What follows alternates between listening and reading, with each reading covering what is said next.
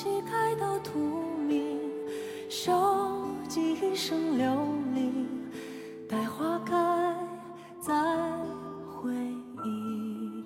听众朋友们，大家好，我是易清。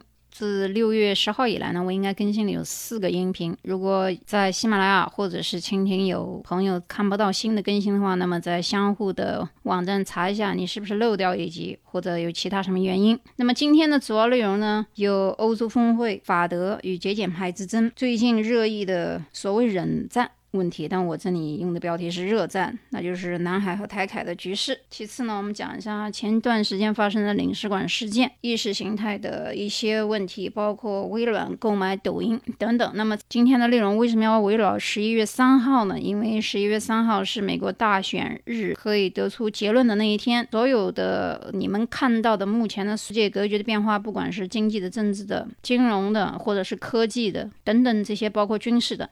都是在这十一月三号之前的运作而产生的一些后果。好，今天呢，我们先从半个月之前的欧洲峰会谈起。大家都知道，欧洲峰会有一个背景，就是川普杀手不管欧洲以后的一次会晤。那么，德国总理默克尔和法国总统。马克龙在欧洲峰会推出欧洲央行撤资七千五百亿欧元，也就是举债后的一个疫后的重启计划了，主要是帮助欧盟这些二十七个国家嘛纾困。啊，就是在整个疫情之后经济下滑嘛，但是被以荷兰为首的节俭派四个国家卡住了，因此欧盟二十七国在半个月前布鲁塞尔举行的峰会呢，迟迟没有达成一个共识。但后来现在已经距离这么多天过去了，所以我们都已经知道结果了，就是从七千五百亿欧元降到了四千亿，最后又到了三千九百亿的欧元收场。那么这个是历史以来，就是二十年以来最长的一次欧洲峰会。而且呢，这有个象征意义，就是好像说钱变少了。那么，因为这个钱呢是给的一些纾困国也不要还的。而这个焦点在于，有些欧盟国家是否要赞成这个赠与的方式，有的呢倾向于贷款方式。这也正好是二十七国领导人首次在线下召开的，就是在新冠病毒大疫情流行之后的线下的啊这样一个大的会议。所以根据原来的提案，欧盟分配给意大利的资金最多啊一千七百二十七亿欧元，其中八百一十八亿欧元呢为。还助金九百零九亿欧元为需要偿还的贷款，其次是西班牙，总额大概是一千四百零四亿欧元，包括七百七十三亿援助金和六百三十亿贷款金。希腊和法国分别获得的是三百二十亿欧元和三百九十亿欧元的救助。我们从这些数据可以分析看到，意大利和西班牙拿的比较多。其实这两个国家主要是靠旅游。你想病毒造成以后又没有飞机。又没有什么人可以去，那 GDP 骤减，所以这两个国家需要补助和纾困。希腊一直在吃老祖宗的饭，所以拿的也比较多。本来这个经济就不行。那么德国是为了顾全大局呢？尤其是在英国未脱欧之前，很多时候他们不是在支持方的，是说 no 的，所以很多的欧盟的会议，包括协议都无法执行。那么现在英国脱欧以后，欧盟其实在德国和法国。两国比较团结的情况下，做出了一个很大的让步，他愿意的，因为他违背了德国的宪法。但是呢，现在只要法德一心，就是从欧盟第一天创立开始就没有办不好的事儿啊，只要英国不插手。那多边谈判呢？很多人说一会儿吵架，一会儿拍桌子。有失体统，好像这个绅士一样的法国人不应该拍桌子，但其实都无所谓的，因为拍拍桌子、吵吵架，这不是过场吗？再说还有监督机制，你不吵架，你不 negotiate，就是讨价还价的话，你怎么回去给你们给每个国家交代呢？所以，我们看问题的时候，就是我们看一下结论，结论最后还是以纾困金三千九百亿欧元收场，每个国家呢都有一定的交代，而这这次法德强烈的合作呢，其实也是给英国看的，也就是说。呃，英国你不在的话，我们德法撑起了老大的位置。尤其是川普不管欧洲之后，哇，这二十七个国家在三天之内搞出这么一个结果，其实不容易。只看结果啊，然后看利益原则，这就是不管是看国与国之间、公司与公司之间，还是个人与个人之间，那些无关紧要的过场都不重要。我们只看结果，然后看利弊方，自然就会知道他们表演的一切活动出于什么样的目的啊，出于什么样的结论。啊，甚至于中间谁在做小动作都一目了然。前段时间，也就是南海和台海问题是否进入紧张局势呢？现在讲是否是冷战呢？还非也。一会儿我们讲一下为什么不是冷战时期啊？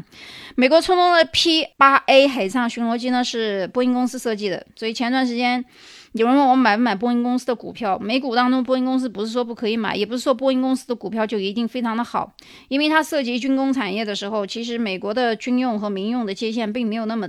实际的切割，我们会发现很多美国的科技在军用，呃，已经使用一段时间以后，都会推推向于民间，很多都是如此啊。包括我们所有的上网的设备，包括先进的科技等等，都是首先运用于军事的。这段时间，这个 P 八 A 距离大概大陆领空南海地区七十六公里，其实这是有史以来最近的一次距离啊。这就是为什么这段时间大家比较紧张，因为它是有史以来比较近的一段距离，但是。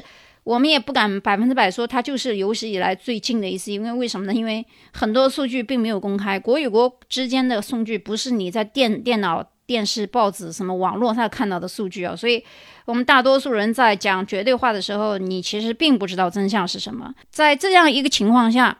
那么中方是否要进行一个对等的反抗呢？那肯定是有，因为在过去的二十年里面，王伟的事件就 EP 三事件，就是那个导火索啊，在中国海军航空兵第一时间派出了两架歼八幺幺战斗机对这个美军机器进行驱赶监视，其中一个就是飞行员王伟所驾驶的编号为八幺幺九四的僚机，但最终这架飞机呢，在南海岛东南方向的中国专属经济区上空与美军侦察机发生碰撞。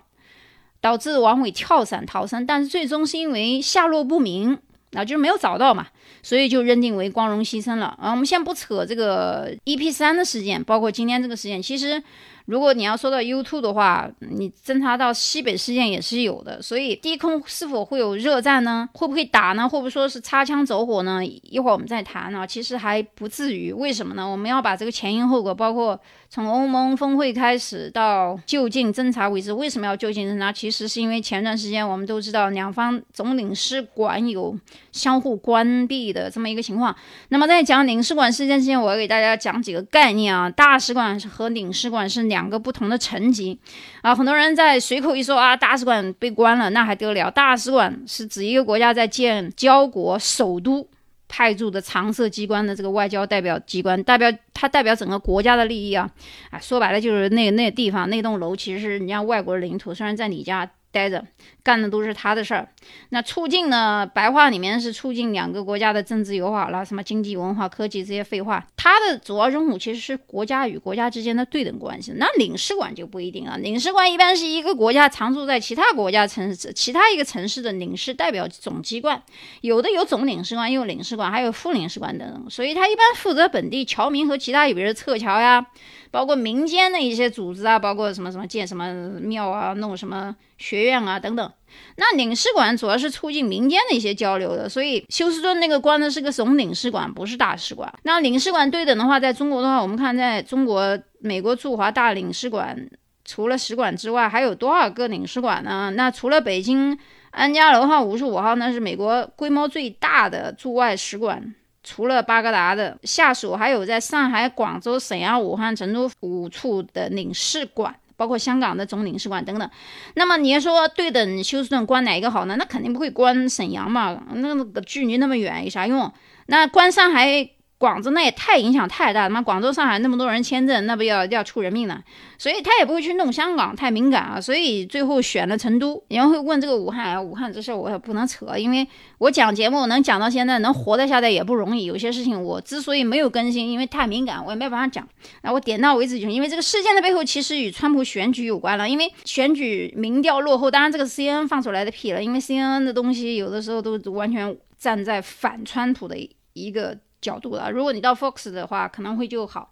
所以在这样一个民调落后，其实民调也没什么鸟用，因为到最后究竟胜还是不胜呢？其实不在于民调啊，因为在于手段。一会儿我们再讲这里面的手段问题。那选举全面落后的情况下，对华的政策上一定是不那么有利，因为。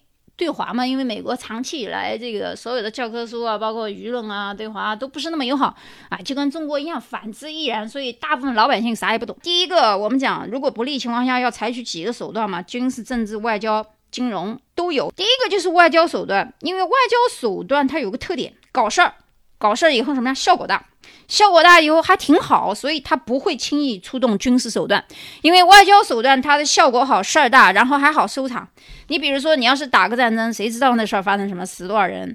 但是如果你是军事或者是之外的外交手段的话，哎，这个外交手段好，我关你一个领事馆，你关我领事馆，两国好像听起来上升到外交紧张程度，效果不错吧？所有人都知道吧？老百姓也懂吗？OK，那就达到效果了。那实际上这次这个外交的较量，在美国对川普的民调也没有什么上升。所以呢，是否他会有军事行动呢？这是大家热议的所谓的南海和台海问题。这就是为什么他飞机到这来飞啊飞的飞。至于至于打不打，那另外一回事儿啊。我们先看美军呢，最近在南海领空这个频繁的进空侦察。其实我们中国也有也有要演习啊，前段时间九天的雷州半岛演习，你们不知道也也应该知道吧？美国派了 P 三 C、P 八 A 反侦察机，那这里面就有一个擦枪走火问题。我们在注意到印度方面，印度方面征兵到边境三点五万军队在这个边境这个地方，那美国这边又开始进行近距离的侦察，我们中国又在。雷州半岛进行演习，那么是否就是像大家想的那么紧张呢？他们又到命悬一线的时候啊，不要太紧。美军没有失落，我们关了成都也是意料之中的事情。但是侦察机，北京应该不会飞到加州外七十六公里吧？那圣地亚哥海军司令部也不会闲的。但是轰六其实前几天可有往关岛方向走啊。而且轰六的主要任务就是战斗轰炸、侦察、反反舰啊、巡逻监视这些任务。而且该机种也是中国空军轰炸力量的核心。其中最新型轰六、轰 K、轰六 K 机可以发射远程空地巡航导弹呢。那电侦和反侦一般给人的感觉是收集资料，但是 B1B 就是枪骑兵了，就是俗称枪骑兵，就是 B52H 加上双航母编队对南海人造岛礁的模拟攻击才是完整的，因为。南海那边我们造了三个人造岛，也没有太多人住了，但是有一些设备。那过往的时候，中美在南海都是你进我退，我退你进，大家一起秀一秀。但是休斯顿和成都事件呢，让这一次中美双方开始需要有可能制的应对和备战方案的考虑，不代表会打仗，只是说准备好。哎，恰恰这个时候，菲律宾。站出来了，菲律宾总统跳出来主动对中国示好，说：“哎，我们不承认二零一六年的仲裁案，我们既不反中也不反美，我们不要打仗，我们也不怂恿美国人侵犯我们在南海、中国南海这边的核心的利益，我们也希望自身的经济发展。为什么呢？我们看啊，有的有人说这个菲律宾脸皮厚，其实不然，为什么呢？菲律宾跟中国的经济来往多多呀，他跟美国有啥？所以说他站在这个时候，说句老实话，菲律宾靠着中国经济养的，又不靠美国。”那很简单，在家门口打仗，谁愿意啊？再说，其实菲律宾有也担心两件事情。第一个事情，当时二战以后，马尼拉是破坏最严重的城市。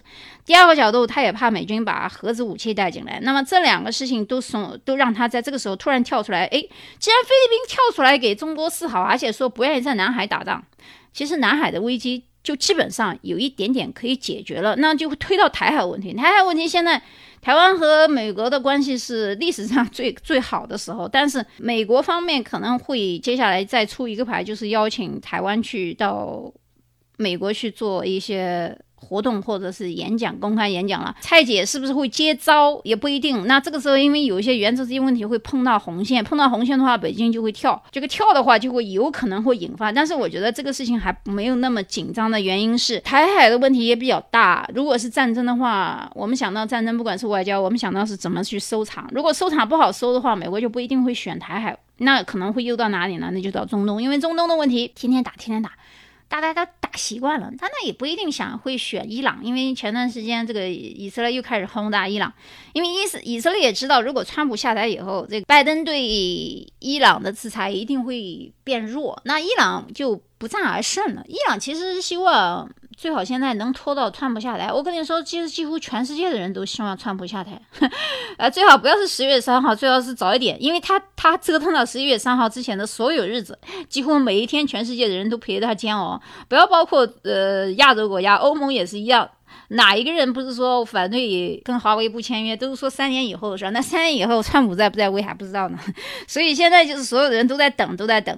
那么这段时间只有一个国家对美国迎合比较严重，那就是澳大利亚。那为什么呢？因为你想啊，呃，菲律宾下面过来不远就是澳大利亚，澳大利亚它有利益问题啊。如果真的有发生南海问题的话，所以澳大利亚为什么那么积极呢？就是因为华人在澳大利亚抬的房价也挺高的，加上一些新仇旧恨，遭人嫉妒，再加上或这个呃菲律宾以南地区跟澳大利亚的界限没有那么太远，所以它也有一些利益的考量。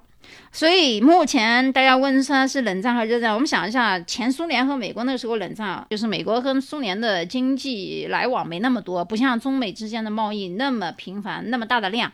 就像现在两个人吵架，不是照样买了第二单玉米，狂购多少个亿，自己去查一查。所以首先，中美目前的情况还不完全是一个意识形态，虽然说美国国务卿讲话都是说是意识形态的问题，呃，考考虑是资本主义和共产主义的问题，但是他的这个回应呢？没有那么想啊，他而且他把某某某跟某某某区分开来了，但实际上，他由于他的威望啊，比往届任一届的美国的国务卿都比较弱，所以他的国际影响力也比较差。加上最近那个搬什么农的人又回到了这个智库当中，提了两点建议。第一点我就不说了，第二点是关于金融的，香港港元也搞垮，那港元搞垮的话，华尔街就会倒下去。这是也是不太现实的，所以目前来讲，冷战时期发生的事情一直在讲意识形态，现在实际不是意识形态，我也不方便跟大家讲，反正现在不是冷战，那不是冷战就行了。外交战讲过了，军事战有可能到来，有可能不到来，因为其实迄今为止，川普是美国在任当中没有进行过大规模地面战的总统啊。至于他是不是会发生，会不会在拜登之前又出新招？他肯定有招，只不过他现在不想出，因为现在出完了，最后怎么弄？他会否选一个小规模的战争？有可能，但他不一定是南海、台海，甚至于中东，因为大家都知道，美国的军队遍布全世界，不是说他只有在某一个地方聚集，他所有的军舰随时可以派出去，所有的航母随时可以出去，随时无人机随时可以出去，所以。他布局在全世界，他想找一个地方没那么难。那么，如果要找到中国问题的话，两个大国之间的较量要计较后果的。你找一个小国家打一下没事儿。中国虽然在经济和军事方面比美国有一定的差距，但是打起来的话，这个摊子也不好收拾。所以他肯定会考量这个最后的结果。军事战、外交战打完了，金融战刚才我也提了，经济战还有科技战，那就科技战呢，还有啥说的不就是华为吗？但最近。呃，科技问题的是，他要前几天美国四大巨头啊，那个亚马逊、苹果、Google、Facebook 不是一起在干嘛呢？难道是谈垄反垄断吗？本来他们就是垄断啊，买东西的话，你说那个苹果 Store。其他东西又加不进去，亚马逊也是，阿玛逊也是，那并购也不是，其实谈的是防线的问题。什么防线呢？就是抖音，因为我们前几天不是讲到印度下了很多 A P P，中国的 A P P 和抖音嘛，禁止嘛。那川普最近也讲，如果你不把卖给美国，然后就要全面封杀你。所以既然要买的话，那个价格也不菲。Facebook。其实是社群网站了，它跟抖音的还比较接近，而且它很不希望微软去买，因为如果微软买了抖音以后，那不是成它的竞争对手嘛？所以现在 Facebook 要把它非法化，那非法化的话你不好买嘛。再加上 Facebook 已经买了另外一家公司的这个 IG 了，那 IG 相当于就是盗版的抖音就会出来，但现在还没有到这个问题，现在政府在干预嘛，也进行政府干预。但是我们要反过来想，你国内不也不好上油管、脸谱、Google 这些东西嘛？所以抖音有这个境遇。正常，以其人之道还彼之身，遇到这个川普一点都不奇怪，因为川普他不按常理出牌，在十一月三号之前再发生任何大事，我都觉得不奇怪，说不定十一月三号以后又恢复正常了。我们现在还不知道究竟拜登有多少胜算，因为我不不太看好拜登啊。原因是你要知道，拜登在加州搞了一个副手，这副手拜登只说他当四年的总统，那四年以后他死了，那怎么办？或者说他不当呢？他那个副手可是个黑人，那这样子的话，他就会变成第二个总统。那现在川普的话，虽然说他还没有胜算啊，还没有胜算，但是他还有招，而且他也请了一个黑人帮忙。那他这个票分出来以后，基本上就可以把拜登的票分出这么一部分出来。分出来以后，那他也有。可能胜，加上还没有正式公开演讲。正式公开演讲的时候，拜登一定不是川普的歌。在现场演讲秀的时候，拜登一定会出错。那一出错的话，有人会指责他脑年痴呆，哈，那或者说他呃脑子不正常，或者连话都不能讲，等等等等。所以现在我们都不知道，只是所有的人都希望十一月三号快点到来。而川普呢，前几天还在他的推特上说，能不能把十一月三号大选拖后，因为现在疫情的缘故，大家不能出来。其实所有的国家都希望他快点结束，快点结束。不管是谁当选，快点把这个总统给弄出来。因为他只一旦选出新的总统或者是继任的话，呃，格局已定，大家就心里就知道该怎么办了。世界格局也定下来，但他没有弄出来之前，呃，对不起，所有的外交战、军事战、金融战、科技战就会不停。所以呢，这就是为什么今天我也一直在强调十一月三号。好，今天的节目呢就到这里，我们下期再见。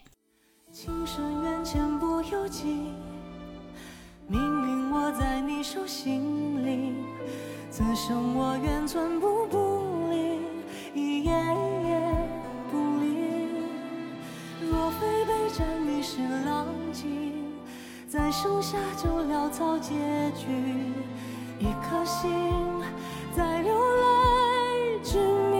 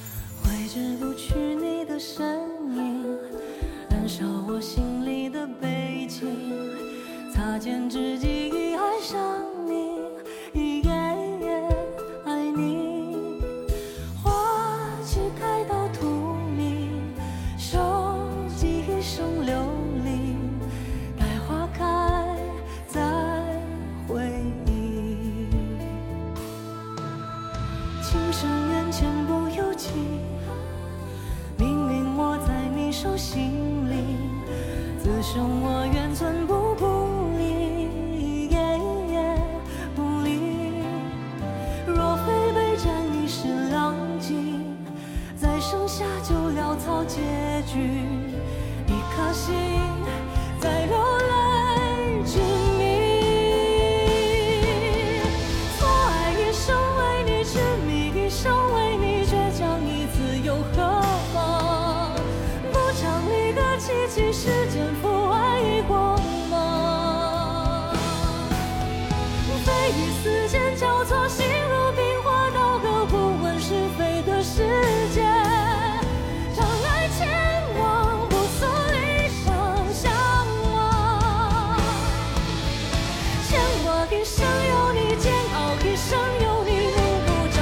经不